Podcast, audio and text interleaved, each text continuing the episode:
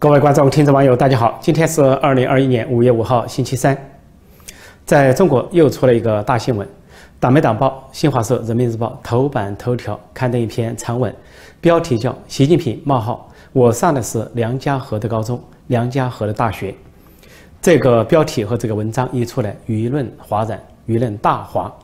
很多网友说：“终于说实话了，终于承认了。”自己的文化水平就是梁家河的水平，所谓高中就是梁家河高中，所谓大学就是梁家河的大学，再不提清华大学了，都知道那是假的。前不久啊，四月份，习近平才到清华大学走了一圈，啊，有的清华大学的学生用什么“学长好，总书记好”来喊口号，“学长好”这个口号是二十年前从台湾学过来的，最近就是最近二十年才用，以前习近平时代根本没有这个说法。啊，中国那边都叫最多叫师兄师妹等等。那么清华大学走一圈都说是低级红高级黑，让人们想到习近平的假学历、假文凭，因为他跟清华大学的两段学历都是假的，一段是文革后期上授为工农兵大学工农兵学院，被后来毛泽东死后啊邓小平时代定义为这个工农兵学院是大学的学历、高中的课程啊、初中的程度、小学的文化不予承认。之后。他后来在福建省当官，当什么省委副书副书记，又搞一个在职研究生，在清华大学学习。人在福建当官，忙得要命，但是呢，却混了个清华大学，啊，什么马克思主义理论教育和思想啊研究这方面的专业，居然号称法学博士，不知道怎么把马克思主义啊理论跟法学拉上了关系。根本不可能去北京就得了这个学历，所以也是假学历，所以这个假学历、假文凭呢，呃，这个阴影一直伴随着习近平执政八年之久，所以这回很多网民就以为习近平终于承认了，承认自己的学历就是梁家河的水平，再不要说我是清华大学了。当然，也有另外一些人认为呢，说不妙了，是不是要成立一个梁家河大学？呃，因为实际上在前些年，尤其十九大前后。习近平的权力达到顶峰的时候，一些阿谀奉承、吹牛拍马的官员和学者就提出要成立梁梁家河大学，因为当时习近平说过一句话，说梁家别小看梁家河，梁家河学问很大。他把自己人生的经历当成一个啊对别人的教训。其实每个人青年时代或者是童年时代都有一段重要的经历，都可能影响一生。也许习近平认为他插队落户梁家河七年，对他一生的影响很重要。或者说很重大，或者说记忆很深，他就讲梁家河有大学问。结果这些吹牛拍马者就建议成立梁家河大学，还没有成立的时候呢，就在很多高校已经啊酝酿和成立了所谓的梁家河研究所、梁家河研究中心或者梁家河研究院，有的地方甚至演了丑剧挂牌。结果在二零一八年七月发生了七月政争，啊，政治老人进中南海呵斥习近平，违反党章，搞个人崇拜。等等，加上有泼墨女孩泼他的画像，结果习近平的画像全全国撤撤下。再有呢，就是吹捧习近平的官员暂时停步。啊，随后呢，这个所谓梁家河大学啊、梁家河研究中心等等被呵止。另外，啊，前两年就在去年，其实所谓习近平的国师郑永年等人又发起一个提议，说要把清华大学改名为习近平大学。说这回把这两个结合在一起，有人就担心，说可能梁家河大学又会死灰复燃，然后清华大学要改名，那么是不是梁家河大学跟清华大学会合并？合并之后就改名为习近平大学，或者叫习近平综合大学，就跟北朝鲜的金日成综合大学一样。回头来说，中共的党媒党报新华社的头版头条所刊登的这篇奇文长文，在这个标题下，习近平冒号我上的是梁家河高中。梁家河大学究竟这篇长文中说了什么？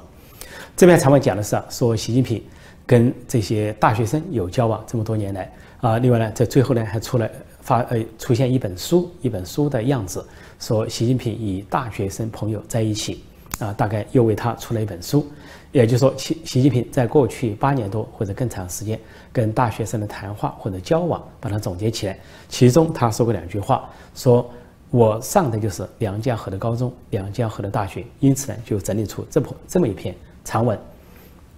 这篇长文呢，说了几件事情。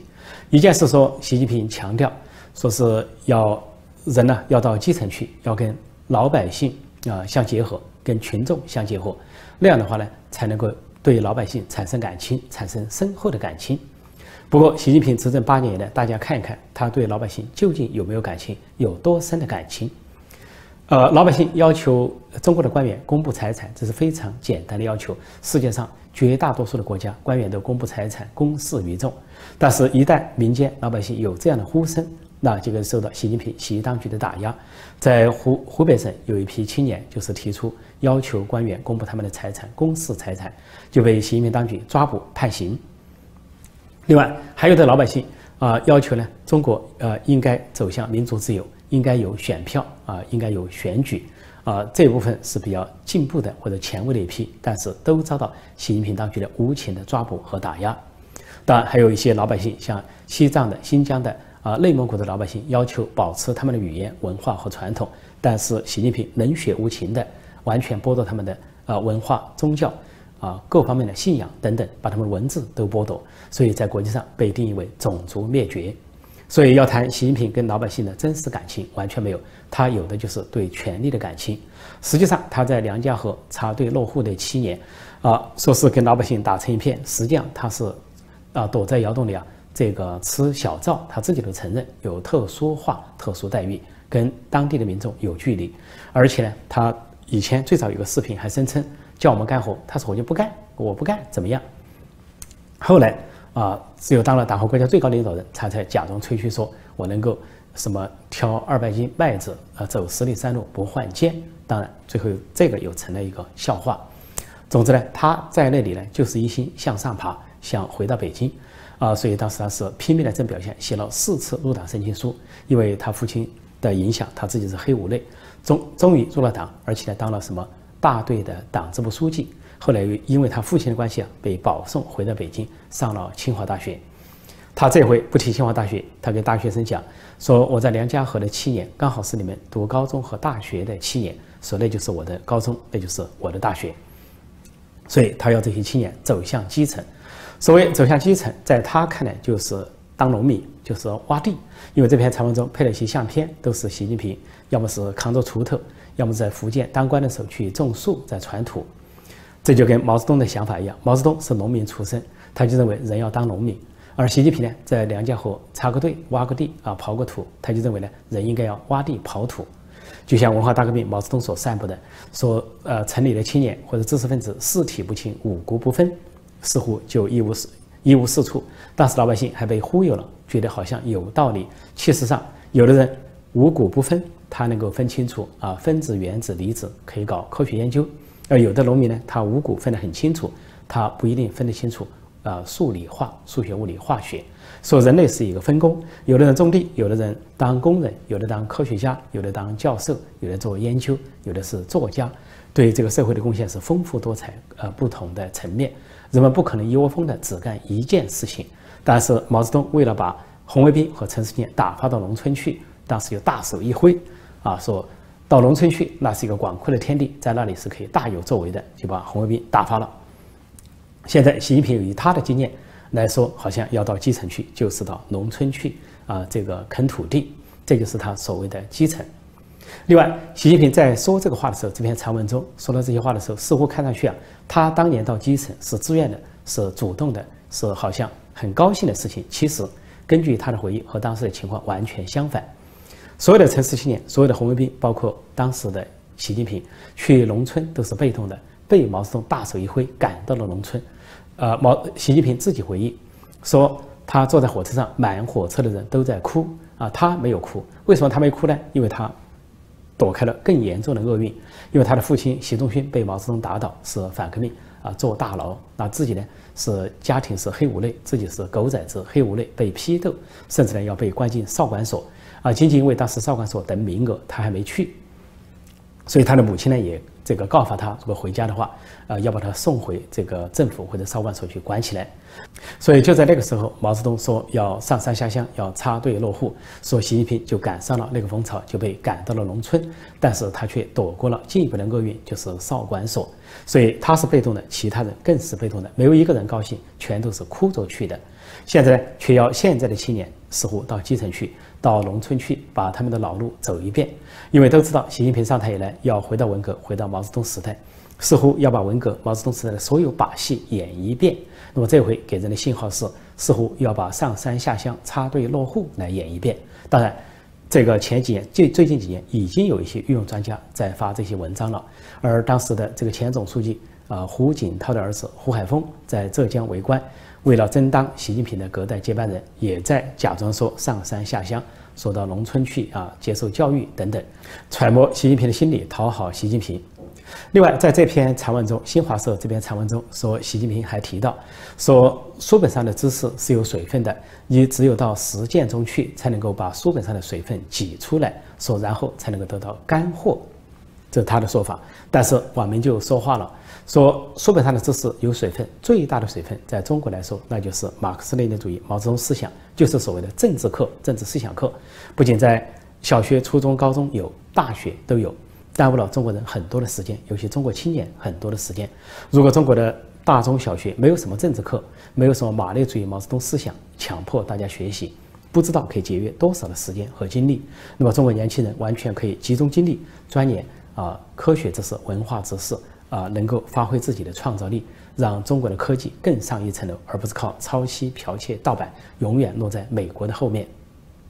如果挤干了那些水分，就是所谓政治课的水分，那才是干货。啊，中国实际上没有任何理由落在美国后面，将国土。呃，中国跟美国相当讲人口，中国的人口是美国的四倍。讲历史，中国有五千年历史，而美国只有两百年历史，两百多年历史。那么你有什么理由落在落在美国后面？只有一个理由，那就是因为美国是民主制度，中国是专制制度。几千年专制制度到了现在还是专制制度，一党专政加个人独裁，甚至比过去的王朝专政还要不如。所以这样就极大的限制了中国人民的创造力、创新力。所以，中国如果要真正得到发展，真正得到干货，确实需要挤出水分，那就是挤出这个大中小学政治课的水分，同时呢，挤出各级干部、党员，还有这些民众被迫参加所谓政治学习，学什么习近平讲话、习近平语录，这些都是水分，都是浪费时间，整个浪个浪费这个民族的时间。说到梁家河大学，就想起毛泽东说过的绿林大学。毛泽东在一九六四年跟中共的特务头子康生有一个对话，说关于哲学问题有一个问答。毛泽东说，去搞阶级斗争，那就是大学。他什么北大、人大，啊，实际上还是那个大学有用。我就是从绿林大学来的，在那里学到了真东西。毛泽东所谓的绿林，就是他当年在井冈山占山为王，落草为寇。所谓绿林大学，就是土匪大学。也就是说，他在那里学到了真学问，那就是打砸抢烧杀，就是让千百万人头落地。所以他说，那才是他的真学问，而不是他在北大图书馆混的时候那些学问。所以毛泽东等人呢，靠的是土匪起家那一套啊，打下了天下，打下天下，建立了政权，果然就搞千百万人头落地，而且呢，看不起知识分子。排斥学问，把知识分子打成臭老九，分三六九等，知识分子是最低等。后来在文化大革命中，毛泽东接见红卫兵，跟一些红卫兵交谈，他就很自豪地说：“他说我是绿林大学出来的，而且指着林彪说，我跟林副主席都是从绿林大学来的。”那么就启发这些学生说：“啊，读书没用。”当时就散播读书无用论，甚至考试交白卷，白卷英雄张铁生被毛泽东塑造为英雄。而且毛泽东关于教育还有一系列的打击，叫做学制要缩短，教育要革命。所以当时呢，大学教育被毛泽东荒废。文革的时候，那么如果后期称大学叫工农兵学校，工农兵大学只有三年，呃，而不是四年五年。另外呢，大中呃中学、高中小学加起来才九年，小学五年，初中两年，高中两年就缩短了。而且学习的内容不是以文化知识或者科技为主，是说学工学农又学军。等于废弃教育。当时毛泽东还有一句名言，叫做“知识越多越反动”，因此不要知识。甚至说，啊，呃，这个专门学知识的人叫走白砖道路，要批判。结果无独有偶，在习近平时代，就在前几天，他在清华大学的时候还提到了“又红又专”，意思就是说不要走白砖道路，要求清华大学的学生有正确的政治立场，什么跟党话、听党走这一类，就是文革思想的翻版。当时文革中那些红卫兵受了毛泽东的启发，所谓绿林大学就是占山为王，落草为寇。果然，这些红卫兵也就有样学样，跑到井冈山啊，跑到什么呃延安，还跑到重庆等地啊，到处占山为王啊，落草为寇，建立各种各样的战斗队、冲锋队啊，然后派系之间互相啊战斗，啊，从这个文攻发展到武斗，最后是大规模的械斗，甚至动用真枪真真炮互相这个进行战争，在四川、在重庆、在广西都发生了这样的战争。啊，很多红卫兵呢是都自称保卫毛主席的革命路线，跟对方血战。而每一个红卫兵战死被被战死或者被打死的时候，都高呼着“毛主席万岁”的口号。似乎对立的双方或者是对立的各各派都在用生命和鲜血捍卫所谓毛主席的革命路线。当这些人喊着“毛主席万岁”，毛主席也没有万岁，连八十三岁都没有活到。刚过了八十二岁啊之后呢，就翘了辫子，双脚一蹬，上西天去了。当然，毛泽东好歹增长了八十二年多，但是那些红卫兵年纪轻轻就枉送了性命，有的人才十几岁就断送了青春和生命。如果说当年毛泽东在忽悠那些城市青年，呃，或者是红卫兵，那么今天的习近平也在忽悠城市青年，忽悠这些大学生，用自己的经历来忽悠他们，似乎在暗示大学没用，真学历、真文凭没用，混个假学历、假文凭最有用。中国的党媒党报新华社头版头条刊登这篇文章之后，人们都在问。说习近平要当今的大学生到基层去跟老百姓相结合，啊，跟老百姓同呼吸共命运，跟底层老百姓同呼吸共命运。那网友就说，我们就说，那习家是不是带个头？比如说你的女儿习明泽能不能够去梁家河啊，上梁家河的高中，上梁家河的大学？但是可惜的是，你把女儿送到美国上的是哈佛大学。另外，你女儿毕毕业之后，是不是也送到基层去锻炼，跟劳动人民相结合？实际上，习近平家族的真实情况是，不仅女儿去了美国，而他家里啊两个姐姐一个弟弟都加入了外国籍，呃一个姐姐全家是加拿大国籍啊，另一个姐姐加一个弟弟啊是澳大利亚的国籍，就是整个家族大部分人都在外面分布在加拿大、澳大利亚和美国，只有习近平一个人在国内当裸官，是中国最大的裸官。但习近平家族也许可以解释说，那叫洋插队，你们懂不懂？到外国去叫到外国去，插队落户，到外国去啊，这个安家落户，呃，说是到敌人后方去把鬼子消灭尽啊，到了最艰苦、最危险的地方，比在中国上山下乡啊插队落户还要危险，还要艰苦。不过，从新华社这篇文章、这篇长文来反映习近平的思想，也可以看出啊，习近平满脑子都是旧思想、旧观念，甚至就是文革的思想、文革的观念，很多想法跟毛泽东雷同。事实上，就是毛泽东时代的烙印，毛泽东时代的产物啊，毛泽东时代的痕迹。中共高层把这么一个人安排成了领导人，也就是把一个。惯于开倒车的人安排成了司机，所以当然就开倒车。呃，习近平上台以来，他所有的做法跟一个前进的世界格格不入，背道而驰。呃，他的整个特点，习近平时代的全部特点就是加速倒退，倒行逆施。当然，关于新华社这篇长文，头版头条这篇长文说，习近平啊自称是上的是梁家河的高中、梁家河的大学，而且是长篇累赘。那么有人认为是典型的低级红和高级黑，认为有可能是政治局常委主管意识形态的政治局常委王沪宁再次给他下套，再次给他下药。因为这个长文的发表和这个标题的出现，至少带来了几重效果，或者说几重轰动。第一重含义就是再次吸引人们的目光去关注习近平的假学历、假文凭，就是清华大学那两段假文凭、假学历。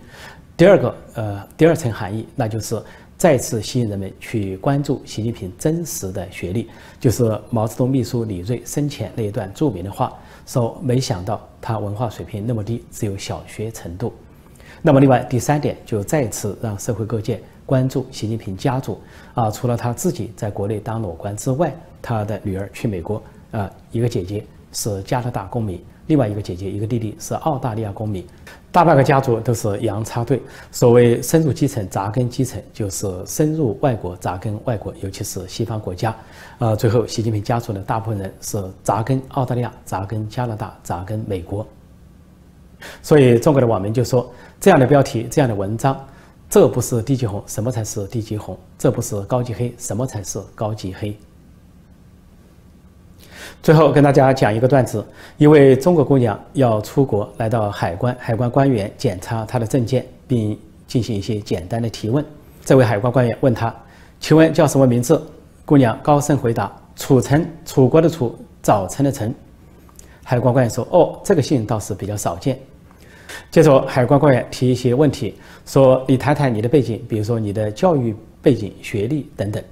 这位姑娘就高声回答：“梁家河小学、梁家河中学、梁家河高中、梁家河大学。”海关官员大为诧异，说：“我可能听说过梁家河小学，我倒没有听说过梁家河大学。”这位姑娘沉着地说：“那你是孤陋寡闻。”这海关官员一听这姑娘口气不小，就想考考他，说：“我孤陋寡闻，那我就测试一下你这位梁家河大学毕业的人啊，真学问有多少？”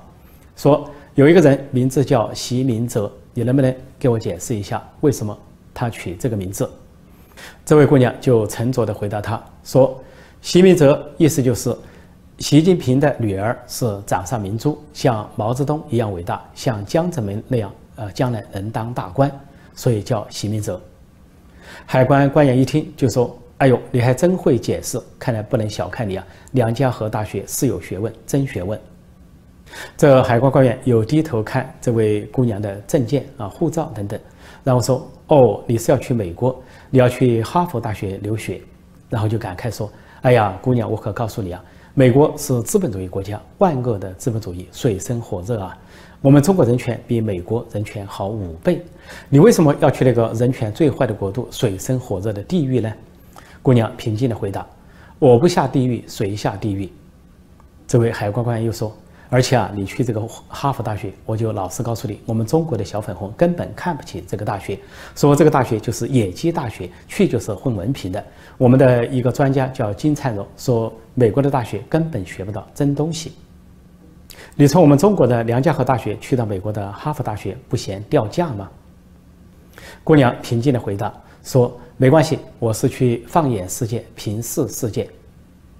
海关官员接着又问说：“你父母赞成吗？你父母不反对吗？”这位姑娘沉着地告诉他说：“实话对你说吧，我父母坚决反对，但我执意要去，私奔，我就是私奔，怎么着？”海关官员吃惊地说：“私奔？你跟谁私奔啊？”这位姑娘平静地回答：“跟一位叫席明哲的人私奔。”海关官员大吃一惊，说：“席明哲，他在这里吗？他在哪里？”这位姑娘就手一指说：“他在那里呢。”这海关官员就赶紧张望，就趁这位海关官员张望之际，这位来自梁家河的姑娘，呃，能够肩挑二百斤，走十里山路不换肩的粗手大脚的梁家河姑娘，突然一跃而起，飞跃而过，从海关的栅栏飞跃而过。海关官员回过神来，这位姑娘已经夹杂在汹涌密集的人群中，不见了踪影。好，今天我就暂时讲到这里，谢谢大家收看收听，再见。